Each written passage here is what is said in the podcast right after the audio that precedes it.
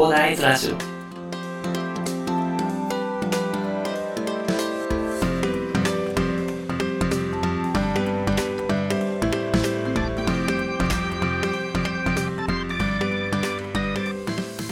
はい、おはようございます。こんにちは。こんばんは、広大です。この番組ではですね、一級建築士でブロガー、ポッドキャスターの私が配信のために毎日様々な本を読んで情報収集している中から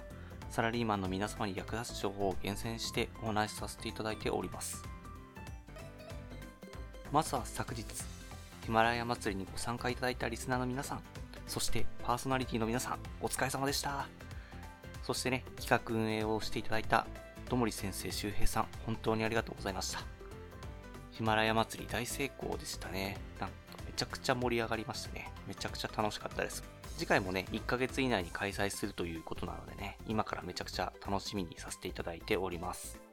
さて、本日はそんなヒマラヤ祭りの中でいただいたコメントで、どんな機材を使っているのでしょうか？というコメントをいただきました。今回のお祭りでね、意外にもちょっと私のね、音声コンテンツについて、仕上がりについて高評価をいただけたことにちょっと私自身驚いてるんですけれども、私の機材の紹介でお役に立てるならということでね、今回はクオリティを上げる音声コンテンツ使用機材紹介ということでね、パーソナリティの皆様、そしてこれから音声配信を始めたいなと考えているそこのあなたにですね、私の使っている使用機材のご紹介と、でその使用機材を選定した経緯ということについてお話しさせていただこうかと思います。この最初の私の配信を聞いていただければわかるんですけれども、機材を適当に選んでしまったがためにですね、音声の質も低くて結構グダグダなんですよね。皆さんは私の失敗をしないようにね、私の失敗から機材選定のポイントを確認していただければなと思います。わざわざ私のように一回失敗しなくてもいいようにね、紹介させていただきますので。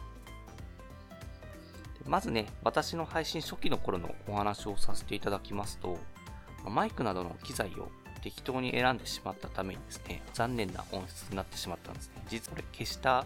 音声とかも一応あったりするんですけど、まあ、それっていうのかな、録音してみると、すごいいろんな音が入ってしまったりですね、なんか音がこもったりしちゃうんですよね。これ音声コンテンツではすごい重要で、めちゃくちゃ気になってしまうんですよね。自分で聞いても気になってしまうほどなのでね。後ろで鳥のさえずりが聞こえたり、マンションだとね、隣の住民の生活音とか、あとエアコンの室外機の音などね、すごい勢いで入ってきて配信を聞くどころじゃなくなってしまうんですよね。なかなか個人でね、スタジオ借りるとかはなかなか厳しいですもんね。で、ある程度編集ソフトで消せるものの、やっぱり少しは残ってしまうんですよね、これが。でこの経験からですね、さすがにリスナーの方々にこのクオリティじゃ申し訳ないということでですね、私は音声コンテンツの配信方法について調べてですね、とりあえず最初に次の3つの機材についてはですね、まあ、初心者でも必要かなということで結論付けさせていただきました。その3つがですね、まず1つ目が単一指向性マイク。2つ目がある程度性能のあるオーディオインターフェース。3つ目が音声編集ソフトですね。一つ一つ見ていこうかと思います。まず単一指向性マイクについてですね。私はオリンパス ME52W というものをあの使わせていただいているんですけど、まあ、これ1600円とか1700円とかそんなもんで買えたので、めちゃくちゃ安いんですね。ただ、これを採用することで、狙った方向以外のノイズを遮断してくれるという優れものなんですよね。このマイクに変えるだけで、ノイズのほとんどをシャットアウトすることが可能です。もともと全範囲の音を拾ってしまうですね、無指向性のマイクを使っていたことで、心底後悔しましたね。雑音だらけやん、みたいな感じでね、そんな感じで後悔してしまったので、皆さんもマイク選びはご注意をしていただければと思います。ちなみにね、マイクはマイクスタンドと合わせて使うと、さらに変なノイズが入らないので、こちらおすすめなのでね、マイクスタンドも一緒に、ま検討いただければなと思います。次にですね、オーディオインターフェースなんですけど、私が使っているのはミニスタジオクリエイターというものです。あの正直これがあるのとないとでは、音質に雲泥の差が生じます。私の検証結果でですね、最も音質がいいのが、オーディオインターフェースを使った録音、次にスマホ、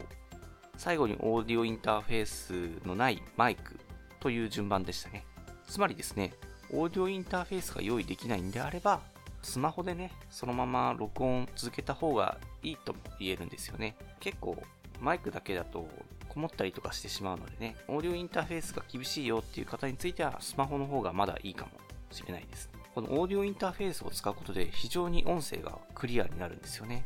こんなに使わないのと使うのでは違うのかっていうぐらいかなり違うのでね、まあ、オーディオインターフェースですね、クオリティを上げたいという方に関しては、あの、検討いただきたいなというところになりますね。私はオーディオインターフェースが結構重要だなと思っております。最後に必要なのが編集ソフトですね。まあ、これは使っている方多いと思います。まあ、これでね、私は雑音とか、あのーなどの口癖を極力消すようにしています。なかなかね、口癖をなくすことができませんが、まあ、音声コンテンツで聞くとね、気になってなかなか話が入ってこなくなってしまうなと感じてしまったのでね、まあ、極力消すようにしてます。他にも BGM 挿入だったりとか、音量調整をして完了ですね。まあ、ちなみに編集ソフトは Audacity というものを使ってますね。これ無料でめちゃくちゃ便利なんでね、これおすすめですね、かなり。まあ、多分みんな使ってるんじゃないかな。通常これを使う人が多いっていうところですね。以上が私が収録、編集時に使用している機材、ソフトになります。オーディオインターフェースなので、結構高価なものもありますが、音声コンテンツである以上、まあ、結構必要経費かなと私は思ってます。音声でしか勝負ができないので、結構音声の質はこだわる必要があるかなと個人的には思ってます。聞きにくい音声だったりして、気が失せてしまうとね、まあ、それだけで、それの積み重ねでね、機械損失がすごい勢いで積み重なっていっちゃうんですよね。あと、せっかく聞きに来てくださったリスナーの方にね、まあ、せっかくですから気持ちよく聞いてもらえる方が嬉しいですしね。概要欄に本日紹介した機材とソフトのリンクを貼っときますので参考にしてみていただければと思います。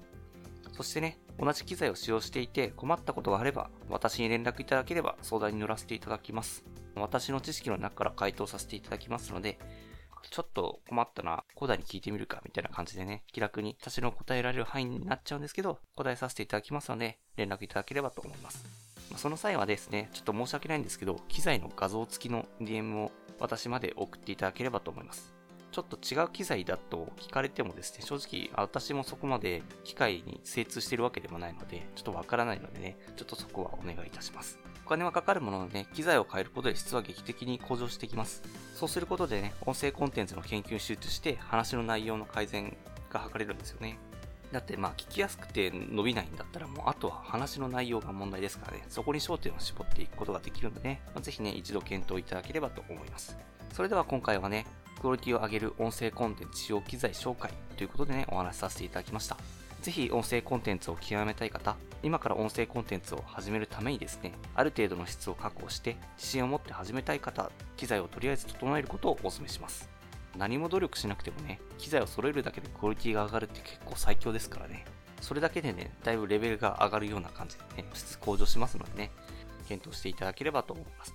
では、最後にお知らせです。この番組ではですね、皆さんが困っている悩みとか、話してほしい内容など、随時募集しております。コメント欄とか、Twitter の DM などでね、どしどし送ってください。Twitter とかのリンクは概要欄に貼っておきます。それでは、今回はこんな感じで終わりにしたいと思います。このような形でね、皆さんの耳だけで役立つ情報をゲットできるように死に物狂いで情報をゲットして、毎日配信していきますので、ぜひフォロー、コメントのほどよろしくお願いいたします。では、最後までお付き合いいただきありがとうございました。本日も良い一日をお過ごしください。それでは。